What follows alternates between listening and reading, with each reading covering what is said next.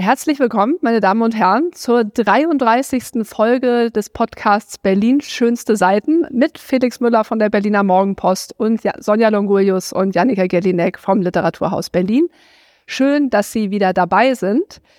Wir haben Ihnen wieder drei Titel mitgebracht und als ich so mal wieder unseren Podcast ausgewertet habe, für mich selbst dachte ich, warum war ich eigentlich bei den letzten zwei, drei Folgen so unzufrieden mit mir selbst?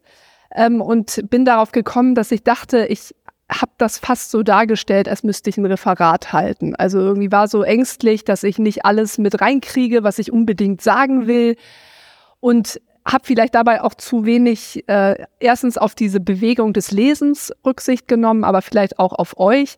Und ich dachte, ich fange jetzt mal so ganz anders an, weil mich das auch immer so beschäftigt, was einem eigentlich von all den Büchern, die man gelesen hat, so im Kopf bleibt wenn ihr jetzt so relativ spontan sagen würdet, äh, sagen müsstet, was, was ihr aus den Büchern, die ihr jetzt mitgebracht habt, auch in zehn Jahren noch wissen wollt, was wäre das? Was wir noch wissen wollen? Ja, also wenn wissen. du sagst, wenn du jetzt, dich spricht jemand mhm. auf Theresa Preauer Kochen im falschen Jahrhundert an, gibt es eine Szene, einen Moment, irgendetwas an dem Buch, wo du sagst, das ist das kleine Juwel, was ich behalten will?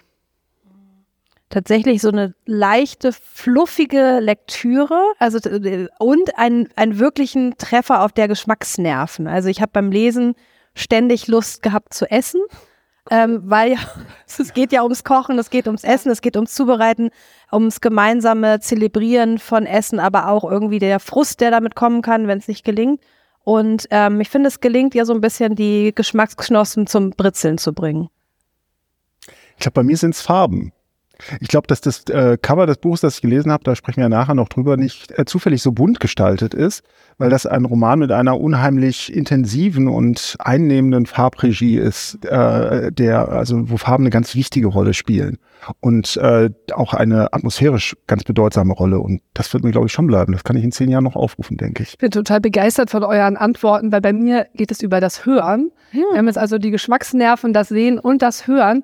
Und deswegen fange ich jetzt mal in Medias Res an und lese euch ein Stück aus Sascha Stanisic Buch Wolf vor, dessen Buchpremiere letzte Woche im Literaturhaus Berlin stattgefunden hat. Jörg ist halt so einer, kennt jeder einer, der anders ist und bitte versteh mich nicht falsch. Natürlich sind wir alle anders, bla bla, sogar die, die absichtlich einander ähnlich sein wollen, sich ähnlich anziehen, dieselbe Musik mögen, bescheuerte Teamsportarten trainieren, sowas. Auch die sind jeder für sich anders, also eigen. Jörg ist wie alle eigen und wie alle anders. Er wird aber von den anderen nochmal Andersieger gemacht, verstehst du? Sorry, mir fallen nur erfundene Wörter ein. Weil auch wenn du komplett doof wärst oder komplett helle oder was auch immer, das müsste ja niemanden interessieren. Es gibt aber immer welche, die es interessiert. Nicht aus Neugier, aus Stressgier. Deine Eltern sind arm? Opfer. Sind Bonzen, die eine Schuhfabrik geerbt haben? Opfer. Wobei der Arme, sind wir mal ehrlich, eher die Arschkarte zieht. All das wäre aber okay, du wärst okay, bis jemand daraus ein Problem macht aus dir was Schlechtes macht, dir Schlechtes will. Manchmal reicht die kleinste Kleinigkeit, damit es losgeht. Einfach am falschen Ort was Falsches gesagt, schon ist es aus mit der schönen Schulzeit. Und dann kommen das Schlucken und das Dulden und zu Hause heulen und vor Angst immer weniger reden und tun, um ja nicht noch mehr Fehler zu machen und ein Gespräch hier und ein Psychologe dort und dich irgendwie trotzdem durch den ganzen Bockmist schlagen, um an einer anderen Schule oder in einer anderen Stadt ein neues Leben zu beginnen. Ein Leben, in dem du nicht mehr Andersieger gemacht wirst, weil du Leute um dich hast, die nicht nach Macken sortieren, richtige Freunde also, und später vielleicht eine Familie und zwei Töchter, Lisa und Lena oder irgendwas anderes mit L und zwei Silben und ein Haus am Rand einer deutschen Großstadt und mit 55 Frührente und ab nach Spanien, Kiwis pflanzen und hundertjährig im Kreise der liebsten Eislutschen sterben. So, das musste ich einfach mal in voller Länge vorlesen, weil ich diesen Sound so unglaublich finde.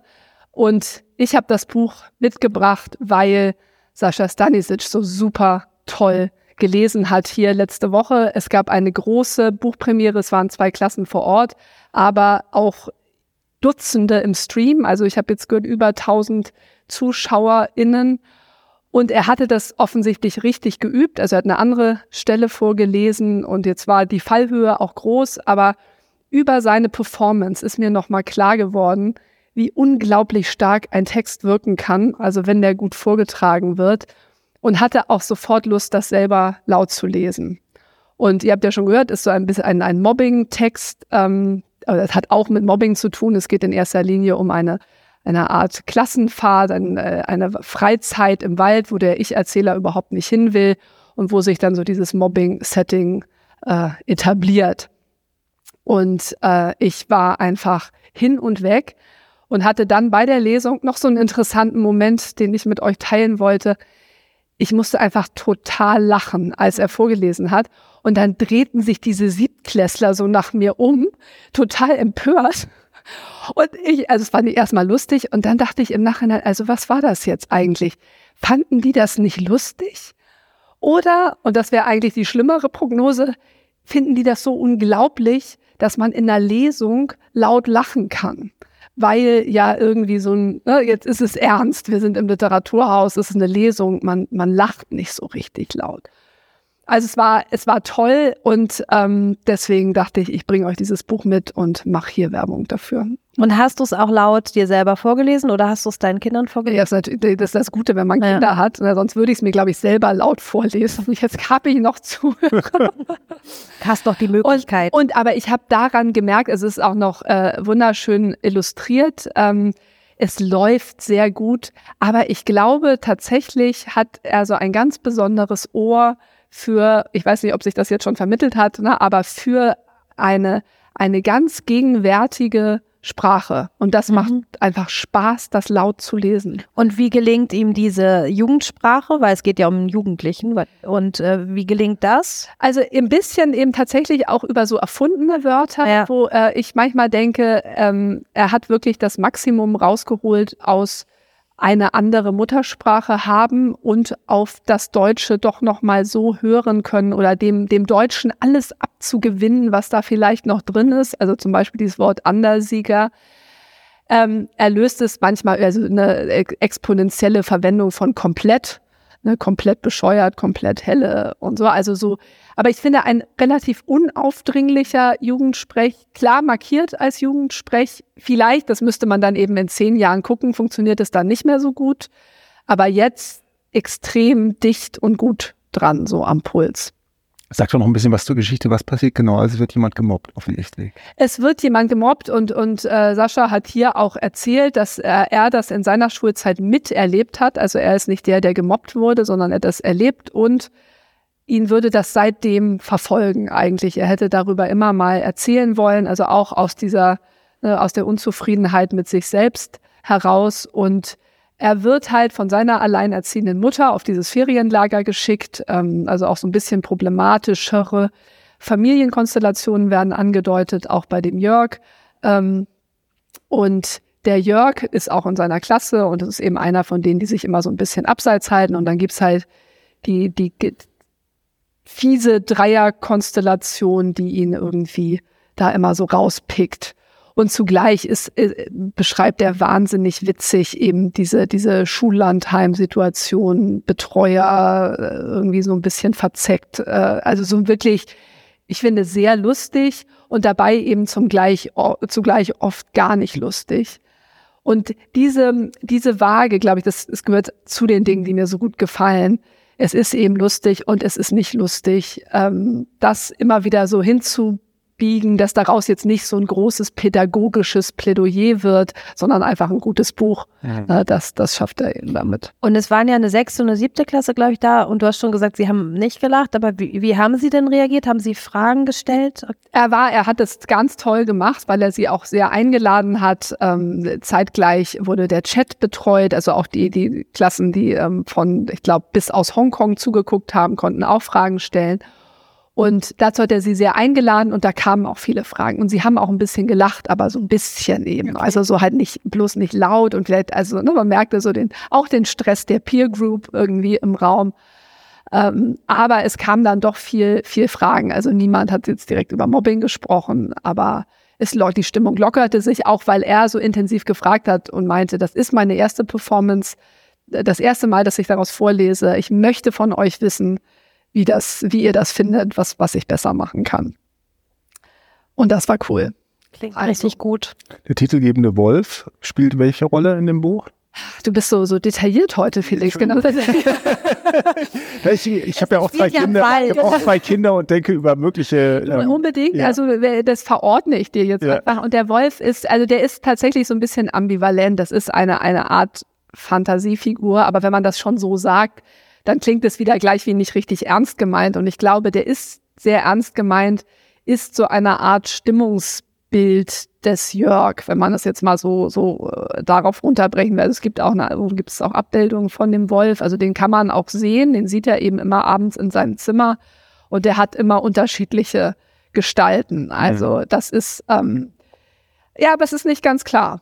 Also ich glaube, man kann, kann den in naja, vielerlei Hinsicht. Der Wolf ist ja eine ambivalente Figur, weil eigentlich sind Wölfe Rudeltiere, aber wir sprechen immer vom einsamen Wolf. Ganz genau. Also genau, das Ganz ist ja genau. genau, diese Ambivalenz. Das spielt, das spielt auch eine Rolle. Ja. Also das ist, das ist, ähm, genau, der Wolf verändert sich eben auch in seiner, ne, wie, wie, wie er sich verhält und ähm, ob er eben glücklich oder unglücklich ist. Sag nochmal, von wem die Illustrationen sind. Ähm, du hast recht. Das aber steht vorne drauf. Das ist sogar hier genau, von Regina Kehn. Regina Kehn, okay. Und sie hat auch bei dieser Buchpremiere, die man sich auch noch auf unserem YouTube-Kanal angucken kann, ähm, ein kleines Filmchen eingeschaltet, wo sie erzählt hat, was, wie sie gerne malt, was sie gerne malt, wie sie darauf gekommen ist, dass sie zum Beispiel nicht so gerne Bäume malt, was in dem Buch ein echtes Problem war. Also das macht total Spaß. Super. Nicht gern Bäume malen, das ist auch nicht gern Bäume malen bei einem Buch, was sozusagen im Wald spielt, war hart. Ja. Gut, das als absoluter Lesetipp für jedes Alter unbedingt. Und jetzt haben wir eine lustige Überleitung, Felix, zu deinem Buch, ähm, weil ich nämlich auch unbedingt über die Performance von Joshua Groß sprechen möchte, der hier seine Buchpremiere mit Prana extrem gefeiert hat. Ja. Aber du erzähl erstmal, warum du es mitgebracht hast. Ich habe ganz viele Fragen.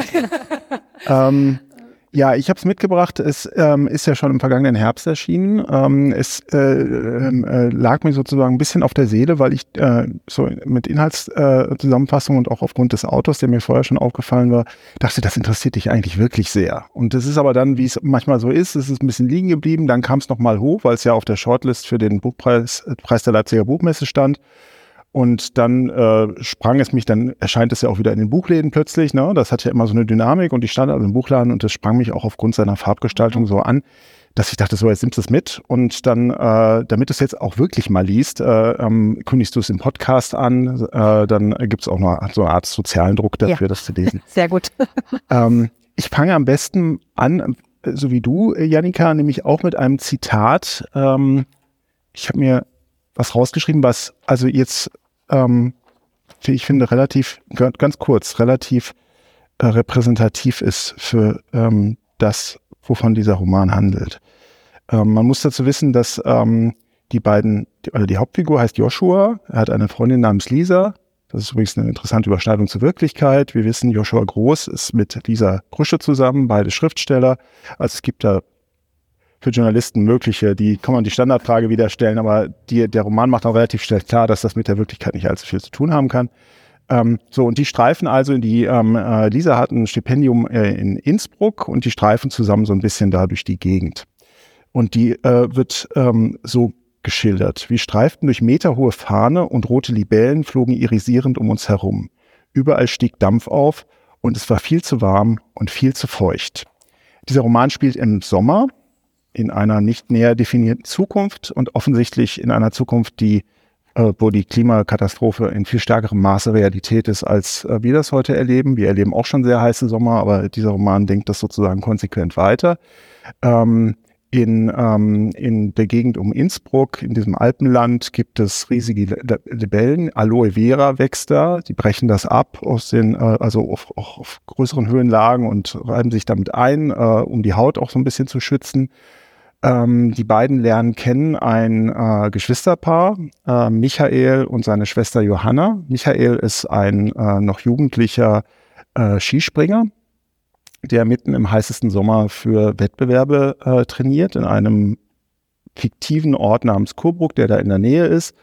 Und ähm, äh, Joshua und Lisa kommen also zu diesem Paar und verbringen da eine gemeinsame Zeit. Sie reisen dann auch wieder weg. Sie sind dann in äh, Braunschweig und Nürnberg äh, und kommen dann wieder dorthin. Es passieren viele verschiedene Dinge, aber insgesamt ist es eigentlich ein recht ereignisarmer Sommer mit einigen Merkwürdigkeiten, die äh, zum Teil geschuldet sind diesem, diesem Ambiente, in dem wir uns hier aufhalten, dieser fiktiven Welt, zum Teil aber auch einigen äh, einem Geburtstagsgeschenk, das äh, Joshua bekommt von Freunden, die nämlich aus dem äh, Naturkundemuseum in Nürnberg einen Meteoriten klauen, äh, 1,4 Milliarden Jahre alt, und ihm schenken. Er weiß nicht genau, was er damit machen soll, also mietet er eine Garage an und bringt ihn dort unter. Ich habe noch eine Schilderung, auch nur kurz, äh, zu diesem Meteoriten. Ähm, der, Meteorit war wohl, nachdem er sich aus einem größeren Asteroiden gelöst hatte, 1,4 Milliarden Jahre einsam durchs All geflogen. Vor diesem Meteoriten zu, ste äh, zu stehen, ihn zu berühren, zu versuchen, diese 1,4 Milliarden Jahre ins eigene Bewusstsein aufzunehmen, ist komplett erschütternd. Es öffnet immer wieder in den tiefsten Versenkungen des Verstandes mikroskopisch winzige Portale, die dabei helfen, das Eingebundensein ins Universum zu erahnen. Das führt wiederum dazu, dass ich glaube, dass dieser Roman eigentlich eher eine Sammlung von Versuchsanordnungen ist, in denen bestimmte Themenfelder und Motivfelder erprobt werden, die diesen Autor interessieren. Eines davon ist äh, im weitesten Sinne die, der Irrsinn der Raumzeit. Was ist Raumzeit? Was ähm, äh, die uns umgibt? Was bedeutet sie für uns? Was ist unser Leben im Verhältnis zur Raumzeit, zum Universum? Das ist ein ganz wichtiges Themenfeld. Ein weiteres ist ein, ein psychologisches Themenfeld, wo es um innere Verknotungen, innere Verpanzerungen geht. Da wird auch ein äh, ganz wichtiger ähm, Österreicher Psychologe Wilhelm Reich zitiert mit, äh, mit, seiner, mit seiner Lehre. Also wie kann ich eigentlich das, was in mir verhärtet ist, auflösen? Und auflösen ist wiederum ein Stichwort, denn auch darum geht es. Es geht um Auflösungs- und Entgrenzungsprozesse in ganz starkem Maße in diesem Roman. Ähm, als eine Option mit dieser untergehenden Welt vielleicht einigermaßen klarzukommen. Das klingt alles unheimlich theoretisch, es ist aber unglaublich ähm, sinnlich erfahrbar geschildert in diesem Roman mit einer unglaublich äh, virtuosen äh, Sprache und einem großen Gefühl für Farben, für ähm, äh, Geschmackserfahrungen, auch für, auch für das Skurrile. Du hast, glaube ich, noch was mitgebracht, Janika. Das kannst du gleich noch rausholen. Also es gibt auch unglaublich viel Skurrilität in diesem Roman, der ihn unheimlich unterhaltsam macht. Es gibt ein Paintball-Duell mit acht Tanten, die plötzlich auftauchen. Und Joshua muss sich also plötzlich auf einem großen Gelände im heißesten Sommer irgendwie mit äh, diesen irren äh, mittelalten bis alten Frauen äh, duellieren, die dort Paintball-Kugeln äh, äh, auf ihn schießen. Es gibt zwei Thai-boxende Männer, die Maggi-Tütensuppen sammeln. Ähm, es gibt also ein, ein, ein Füllhorn von Absurdität, Skurrilität, was ich unheimlich schön finde und toll. Man weiß nicht so genau, was es soll. Es muss aber auch nicht unbedingt was sollen, sondern es ist einfach unheimlich nett und unterhaltsam zu lesen. Und gleichzeitig gibt es aber diese sehr ernste Ebene der Beschäftigung mit Fragen der eigenen Begrenztheit, mit Auflösung. Und das passt sehr gut in dieses Setting, diese, diesen Sommer, wo man, äh, wo es so heiß ist, dass man den Unterschied zwischen Umgebung und sich selbst nicht mehr spürt und wahrnehmen kann. Klingt wie so ein da. Fiebersommer. Irgendwie. Es ist, hat was von einem Fiebertraum. Mhm. Träume spielen tatsächlich auch immer wieder mal eine Rolle oder werden zitiert. Ich glaube, Van Gogh wird an einer Stelle zitiert, dass er meint, seine besten Gemälde fallen ihm ein, wenn er rauchend im Bett träumt oder wenn er von ihnen Pfeife rauchend im Bett sitzt und träumt oder so. Also ähm, es ist, es gibt halt eine, eine so eine Art hypnotische Ebene in diesem Roman, die da durchwabert ähm, es werden auch Drogen konsumiert, es wird unheimlich viel Marihuana geraucht, es werden auch Trips eingeworfen, Alkohol spielt gar keine Rolle. Mhm. Er ist gleichzeitig, glaube ich, möglicherweise auch ein Porträt der jüngeren Generation um die 30, die äh, Umgangsformen miteinander pflegt, die uns äh, vielleicht irgendwie neu sind. Sehr achtsame Umgangsformen. Sehr freundliche, sehr zugewandte, ja, ich spreche jetzt nicht von uns direkt, sondern von der Arbeitswelt, in der Ja, wir groß, von der Arbeits, von der Arbeitswelt, in der wir groß geworden sind, wo ja doch irgendwie die Zweckrationalität und das Zackige und der Ansagemodus regieren, das ist da komplett aufgehoben und ist gar nicht mehr da, sondern es geht eigentlich eher darum, wie können diese, ohne dass es jetzt unheimlich klingen soll, wie können diese Menschen irgendwie miteinander eins werden und verschwimmen auch. So. Das sind alles so etwas unheimliche Experimente, die dieser Roman, ich finde, auf eine ganz tolle und faszinierende Weise ähm, durchführt. Und wie glaubst du, also wenn du das jetzt so erzählst, ich habe ihn auch sehr gerne gelesen, aber könnte man sagen, es ist schon ein schmaler Grad zwischen Klamauk und Ernsthaftigkeit, weil schlechte Romane sind ja oft dadurch ausgezeichnet, dass es eigentlich nichts zu erzählen gibt und Autor oder Autorin einfach alles aus dem Blickfeld, Ja. äh, jede Assoziation, jedes Wortspiel irgendwie reinmengt. Und das ist da ja überhaupt nicht so. Ja. Aber könntest du sagen, wie, wie, wie funktioniert denn die Auswahl dessen, ne, was an äh, Gegenwartsphänomenen eingearbeitet wird und was nicht? Oder wa warum ist das kein Klamauk?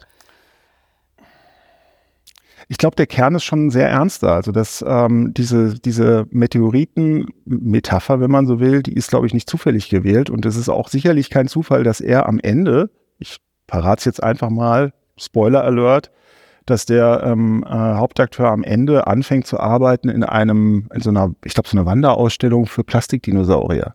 Ich meine, das ist jetzt in Das your war face. mir auch einer zu viel. It Your Face Metaphorik, ne? So ein bisschen.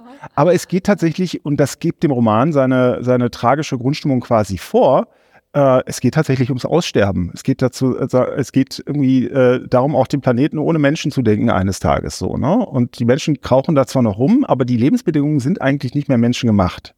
Die sind nicht mehr für, die sind jetzt für die Libellen, für riesige Libellen und für irgendwelche Farne noch geeignet, aber der Mensch hat da eigentlich nichts mehr verloren. Der sollte eigentlich schon weg sein und er ist selbst schuld daran.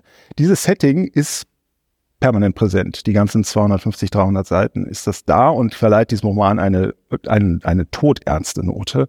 Und innerhalb dieser, dieses, dieses Settings äh, kann äh, der Autor dann aber auch mal wirklich so irgendwie über die Stränge schlagen und äh, irgendwie auch den, den Clown raushängen lassen. Und das macht auch Spaß dann. Ne? Also Also so extrem wie im Titel, aber äh, Prana extrem, also das Prana Ja, ist das eigentlich das Prana hat was, also es geht ja auch sehr stark um die Philosophie des Skispringens. Mhm. Ähm, und Das hast du völlig außen vor gelassen. das habe ich, das habe ich gar nicht genug vertieft. Ähm, also es ist, glaube ich, auch bisher, ich bin jetzt 48 Jahre alt, das ist das erste Buch überhaupt, also Sachbücher eingeschlossen, das sich wirklich auf ernsthafte Weise mit Skispringen beschäftigt. Gleichzeitig ist es immer am Rande meiner Wahrnehmung da gewesen, also Neujahrsspringen, Schanzenspringen, meine Frau schaut das auch immer, ne? und ich habe auch mal mich irgendwie journalistisch mit Martin Nüken beschäftigt, also ich weiß, dass die Skispringer irgendwie abgehungerte, Mhm. äh, ganz dünne Gestalten sind und das äh, wird hier auch sehr interessant geschildert.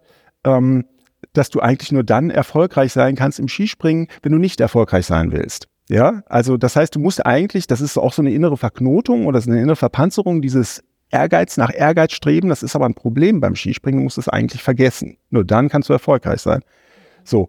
Und das, dieses Aufbrechen innerer Verpanzerung, das hat was mit dem Prana zu tun. Das ist ein, ein Begriff, der kommt aus dem, aus dem Hinduismus, Sanskrit und bedeutet sowas wie Energiefluss, Energiefeld. Du musst es irgendwie hinkriegen, deine ganzen inneren Verknorpelungen irgendwie loszuwerden. Die Energie muss dich durchfließen. Das klingt unheimlich esoterisch.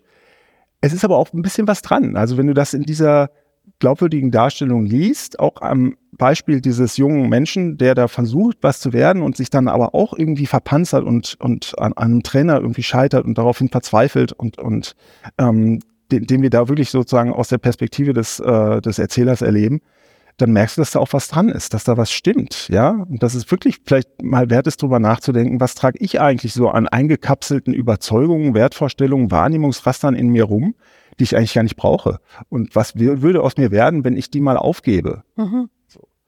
Und löst ihr das jetzt noch mit der Tütensuppe? Ich wollte gerade sagen, ob ich, ob ich das einfach als Cliffhanger irgendwie einfach so, kein Mensch weiß, auf die Einladung versteht Ja. niemand. Nein, ähm, äh, Joshua Groß hat sich bei seiner Buchpremiere hier äh, für ein anderes Konzept entschieden. Er hatte einfach keine Lust auf so eine Standardbuchpremiere und hat äh, zusammen mit dem Musiker Jonas Urban so eine Art, eine Performance aus der Buchvorstellung gemacht, indem er äh, Maggi-Tüten mitgebracht hatte, eine limitierte Anzahl und dann von den Soundinstallationen von Jonas unterlegt, die halt äh, versteigert hat. Also wenn man ein Buch kauft, bekommt man so eine Maggi-Tüte dazu und man würde nicht glauben, ne, was, was die für eine Wertsteigerung hätten, weil er hat nämlich ganz besondere Tüten ausgesucht und er hat das so gut gemacht. Er hat offenbar diesen Werbesprech geübt. Ich habe auch im Moment gedacht, Maggi-Tüten, also ich meine, wer weiß, sind das jetzt wirklich limitierte Exemplare? Ist ja schon cool mit dem Buch zusammen und und er hat das mit einer Todernsthaftigkeit ähm, verkauft, mhm. dass dann wirklich die Leute eben mit ne, das Buch gekauft haben und dann noch so eine, ich muss verrückt sein, noch so eine Maggi-Tüte dazugekriegt haben. und das, das war großartig. Also es war total toll, auch weil das gefällt Sonja und mir ja immer, ähm, ne, mit diesen Formen mal zu spielen. Also was ist denn eigentlich auch eine Buchvorstellung? Ist natürlich auch irgendwo eine Verkaufs- Veranstaltung. Ne? Nicht in erster Linie, aber natürlich im Idealfall gehen die Leute raus und kaufen das Buch. Und er hat das sozusagen ins Extrem äh, gewendet und ähm, vielleicht auch das dadurch herausgearbeitet, was du gerade also schön beschrieben hast. Ne? Das ist durch, durch eine große Ernsthaftigkeit grundierter Quatsch, ne? der dadurch dann zu so einem tollen Roman wird, in mhm. dem eben innerhalb dieses Rahmens doch sehr viel Blödsinn möglich ist, der ziemlich viel Spaß gemacht hat. So, ziemlich viel Blödsinn, ziemlich viel Spaß. Wie kommen wir jetzt zum Kochen im naja, Jahrhundert? Über das Kartoffelgratin, was hier liegt, ne? Die das würde doch da nie gekocht werden. Naja, doch, eigentlich schon, vielleicht auch. Ähm, ich habe gerade gedacht, also sozusagen jetzt waren wir gerade beim großen Philosophischen, das vermeintlich den Klamauk da drin hat und jetzt kommen wir eigentlich zu diesem ganz Alltäglichen, was aber dann irgendwie doch etwas vielleicht größer ausfällt als nur, ja, Kochen. Was ist denn Kochen schon? Ähm, genau, Theresa Preauers, Kochen im falschen Jahrhundert, finde ich auch schon klasse. Sehr guter Titel, Titel. ist sehr großartig. Ja. Ähm, würde ich kurz zusammengefassen als eine ein Roman, der aber irgendwo auch eine kleine Kulturgeschichte des Kochens und des Essens ist und des Zubereitens und des Miteinanders Seins und eben Speisen genießen. Also es geht auch viel um gesellschaftliche Konventionen, ähm, die in den verschiedenen Jahrhunderten, wobei es geht eher ums 20. und 21. Jahrhundert, also jetzt viel weiter zurück geht sie da nicht, ähm, beleuchtet werden, aber auch darum, wie man mit wem in welcher Form kocht, in welchem Alter. Also sprich, wenn ich irgendwie von zu Hause ausgezogen bin und mir das erste Mal zu Hause in meiner Studi-WG oder so ein Kartoffelgratin, Maggi-Tütensuppe oder was auch immer mache, ähm, ich habe nicht mal einen Salzstreuer bis hin zu plötzlich ist man in seinen 40ern oder dann 50ern, 60ern und äh, hat natürlich irgendwie zu Hause die Mulinex und ich weiß nicht, die ganzen Maschinen, die man anscheinend heutzutage braucht, um noch kochen zu dürfen ähm, und hat irgendwie die edelsten Edelstahl Salzstreuer und was man eben alles angeblich jetzt so braucht. Also diesen Thermomix. Thermomix, das ist es, ja. Mulinex, Thermonex, Mix, wie sie auch alle heißen, die die Mixe und Nixe. ähm, genau, und das spielt sie einmal durch anhand eigentlich eines Abends und einer, eines Essens, das stattfindet unter Freunden. Das ist eigentlich auch ein kleines Kammerspiel. Also man könnte das wunderbar verfilmen oder als Theaterstück auf die Bühne bringen. So ein bisschen hat es mich erinnert an Gott des Gemetzels. Ähm, ich weiß nicht, ob ihr euch erinnert. Ähm, genau, verfilmt ja von Roman Polanski mit Jodie Foster war dabei, Kate Winslet, sagt es, wer waren die Männer? Ich habe es mir irgendwo aufgeschrieben. Ach, Christoph Walz, genau, und John Riley waren mit dabei. Ähm, also es spielt eigentlich an diesem einen Abend, wo eine, die Gastgeberin, die auch nur so benannt ist, einlädt. Sie lädt ein ähm, den Schweizer, das ist ein Professor, der hat auch keinen Namen, der Professor der Schweizer. Ihr Partner ist noch mit dabei und dann die Ehefrau und der Ehemann oder der, pa der Ehemann, genau. Und diese fünf kommen zusammen, sie kocht, sie bereitet alles vor und wir begleiten sie durch diesen Abend, ähm, der auch mit einem unglaublichen Stress verbunden ist. Also dieser Gastgeberstress, ich weiß nicht, ob ihr das kennt. Also wenn man so richtig gute Freunde einlädt, eigentlich nicht, finde ich. Aber wenn es so ein bisschen mehr in Richtung Bekannte geht, dann kann ich mir das schon, also dann kann ich das schon nachvollziehen, was für ein Stress da aufkommt, Sie macht irgendwie eine Quiche. Das ist eigentlich auch jetzt ist, fragt sich die ganze Zeit, ist das, reicht das? Ist das ausreichend? Ist das adäquat für die neue Wohnung, die sie diesen bekannten Freunden präsentieren will? Also dieser ganze Stress rund ums Kochen, Essen, Servieren, Gastgeberin sein wird irgendwie an diesem Abend aufgefaltet. Und gleichzeitig macht sie das in so einer ganz interessanten Art und Weise. Es wird immer, der Erzählfluss wird unterbrochen durch sowas wie Rezepte, ähm, die man, manchmal ist es aber auch nur eine Kiba oder manchmal ist es am, am Ende, wenn es ein bisschen lustiger wird, äh, ist es einfach nur Kleenex. Da muss ein bisschen aufgeräumt werden. Ähm, und eben immer durch diese, was ich jetzt genannt habe, Kulturgeschichte. Das klingt so ein bisschen größer, als es vielleicht ist. Es ist einfach so ein Rückblick auf, wie haben unsere Großeltern gekocht, was haben sie gekocht, an was für Herden haben sie gekocht und das dann über das Jahrhundert hinweg einmal durchgespielt. Hat mir Appetit gemacht. Ja.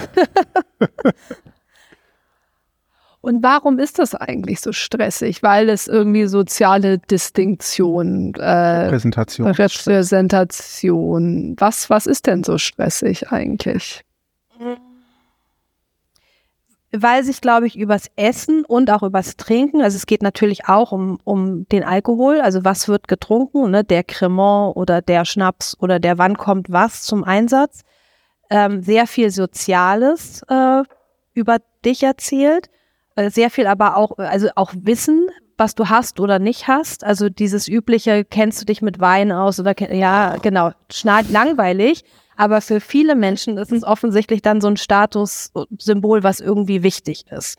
Ähm, mir ist es auch nicht besonders wichtig, aber darüber generiert sich dann dieser Stress. Ich will zeigen, wer ich bin über das, was ich esse. Ja. Naja, weil, also ich meine, der, glaube ich, auch in den Rezensionen überall zitierte Satz äh, ist ja, Gastgeberin sein zu können, heißt letztlich erwachsen geworden zu sein. Und ich finde, das hat ja zwei Lesarten. Also wenn erwachsen geworden sein heißt, ich äh, ne, habe die richtigen Küchengeräte, das richtige Olivenöl, den richtigen Wein geschenkt. Oder heißt erwachsen geworden zu sein eben auch ne, die, die, Kostbarkeit eines gemeinsamen Essens, die Kostbarkeit von Freunden, ne, das Privileg, gemeinsam am Tisch sitzen zu können und zu essen, so richtig genießen zu können. Also was ist das eigentlich für ein Erwachsen geworden sein? Das Triste oder das Gute? ja, beides. Beides, weil sie auch diese verschiedenen Spielarten äh, ähm, ermöglicht. Äh, also sie setzt auch immer wieder neu an.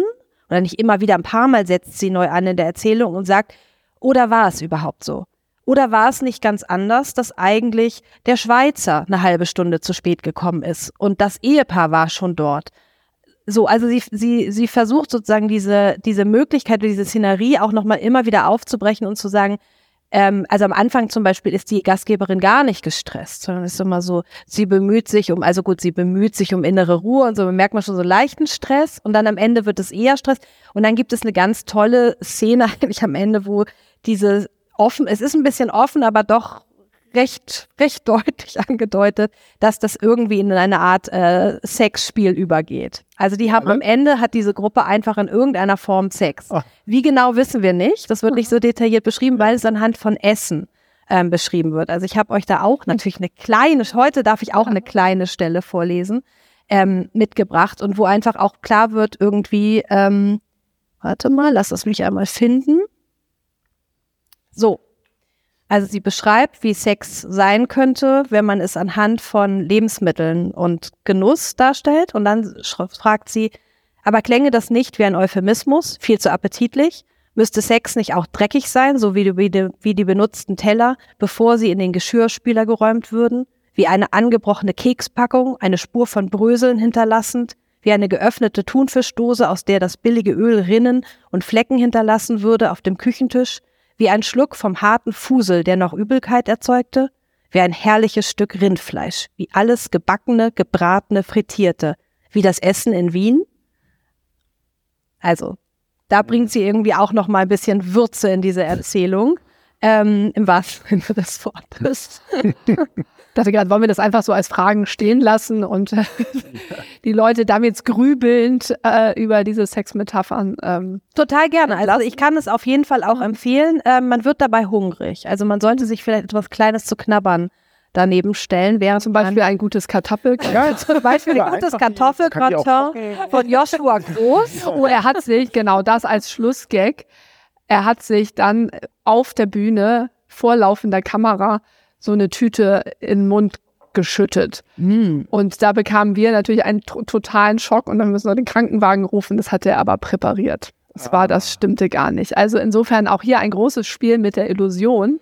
Aber ich würde sagen, drei Bücher, die man auch sehr gut jetzt im Sommer lesen kann. Ne? Man macht sich schön was zu essen mit Cremant, farblich eingestimmt Schwitzt und man schwitzt man zwischen Libellen.